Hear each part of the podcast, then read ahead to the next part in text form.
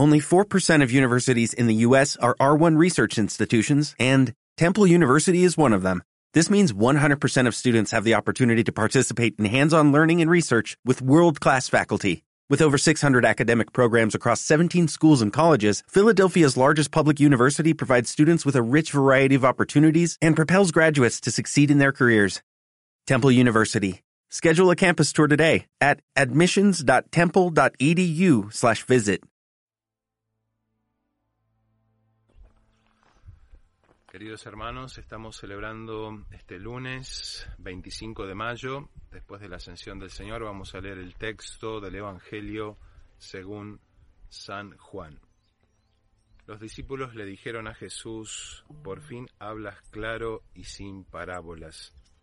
Ahora conocemos que tú lo sabes todo y no hace falta hacerte más preguntas. Por eso creemos que tú has salido de Dios.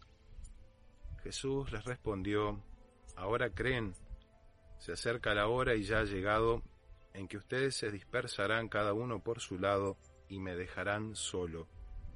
Pero no, no estoy solo, porque el Padre está conmigo. Les digo esto para que encuentren la paz en mí. En el mundo tendrán que sufrir, pero tengan valor, yo he vencido al mundo.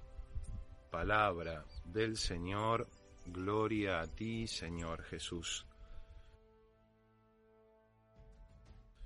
Queridos hermanos, estamos celebrando este lunes 25 de mayo. El texto del Evangelio después de la ascensión del Señor nos presenta a Jesús que sigue alentando a sus discípulos, que sigue dándoles fuerza, sobre todo que los sigue iluminando sobre aquello que va a pasar después de la pasión, como ese momento de oscuridad va a tocar profundamente el corazón de los discípulos, cómo este momento de las tinieblas de alguna manera va a tocar lo más profundo de su fe. Jesús los ilumina, Jesús los instruye a los apóstoles para que sepan, en primer lugar, que Él ha vencido al mundo, que junto a Él nosotros vencemos, y que más allá de la tristeza que pueda representar la angustia de la situación que el mundo nos toca vivir, está la certeza que Dios vence, Jesús vence. Y esto es lo que nos dice el Evangelio. Y algo más, el Evangelio añade que Él no nos dejará, sino que en Él encontraremos la paz. Y eso es lo que tenemos que buscar con toda la fuerza de nuestro corazón. La paz que nos da Jesús. Estar en paz con nosotros y estar en paz con Dios. Esto implica también una actitud interior, un deseo profundo de cumplir y de hacer la voluntad del Señor, de llevar a cabo lo que Él nos ha encomendado. Y en esto un gran ejemplo es de manera particular el mismo Jesús, que cumple en toda la voluntad del Padre, pero también de manera particular la Virgen María. Ella es eh, no solamente la fiel servidora del Señor, sino la esclava del Señor, la esclava que hace todo lo que el Padre le pide y acepta dócilmente cumplir con obediencia, de alguna manera contrapuesta a Eva que desobedeció, cumplir lo que Dios le envíe. Y pensemos todo lo que ha tenido que pasar María Santísima, todo lo que ha tenido que sufrir, eh, esos sufrimientos que ya incluso desde, desde el nacimiento, incluso antes del nacimiento, esos, esas circunstancias difíciles por las que María podría haberse rebelado contra el plan de Dios y que sin embargo la acepta de una manera gozosa. Hoy estamos también recordando nuestra patria en este 25 de mayo, esta patria que nació católica, que nació mariana, que nació en el seno de un ambiente profundamente cristiano. Cuando empieza la idea de la emancipación, hoy se escucha mucho que quisimos emanciparnos de España, renegando de nuestros orígenes, renegando de nuestra fe cristiana, renegando de todo lo que España nos transmitió.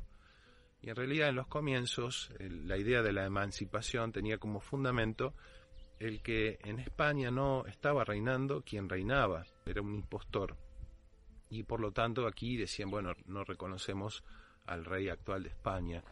Y por eso deciden separarse. A veces vemos con malos ojos y la destrucción de los pueblos originarios que tanto se habla. Y en realidad España nos trajo el tesoro más inmenso, que es el tesoro de la fe como en cualquier empresa humana, siempre hay desavenencias y siempre hay historias negras, historias que, bueno, eh, lamentablemente ocurren. Pero pensemos, ¿en qué empresa humana ocurren cosas que uno no quiere que pasen? En ninguna, no existe ninguna sociedad humana que sea totalmente perfecta. Pero, sin embargo, a pesar de todo, hay algo mucho más importante. Y eso más importante es todo lo que logró España, que es transmitir el misterio de la fe, transmitir el misterio por el cual nosotros somos realmente católicos y hemos mantenido durante muchos siglos todo, toda esa fe, toda esa vivencia interior. Y eso es lo que nos ha constituido como nación. Eso lo que nos ha constituido como una patria que tiene una raigambre muy particular. Aprovechemos en este día a pedir por nuestra patria, a pedir por sus gobernantes, a pedir para que el Señor los ilumine, para que nosotros no olvidemos nuestras raíces, no olvidemos aquello que tenían en mente quienes empezaron a fundar lo que hoy somos. Esos comienzos son lo que han determinado nuestra actualidad. No reneguemos de ese comienzo, no reneguemos de esos comienzos, no reneguemos de nuestros orígenes, no reneguemos de aquello que nos hace ser quienes somos. Un pueblo que olvida sus raíces, un pueblo que olvida sus antepasados, un pueblo que olvida a sus héroes, está condenado al fracaso, está condenado a la ruina. Que nosotros no nos olvidemos quienes han marcado la historia de nuestra patria. Recordemos nuestros héroes. La mayoría de nuestros héroes han tenido una fuerte impronta católica, un amor particular a María Santísima. Pensemos en San Martín, pensemos en Belgrano, en tantos próceres que gracias a ellos hoy logramos ser lo que somos. Pidamos para que el Señor nos conceda esta gracia y pronto también en la celebración de Pentecostés podamos celebrar el descenso del Espíritu Santo sobre nosotros para convertirnos en testigos del Evangelio.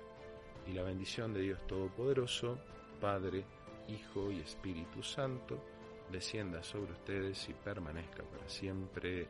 Amén.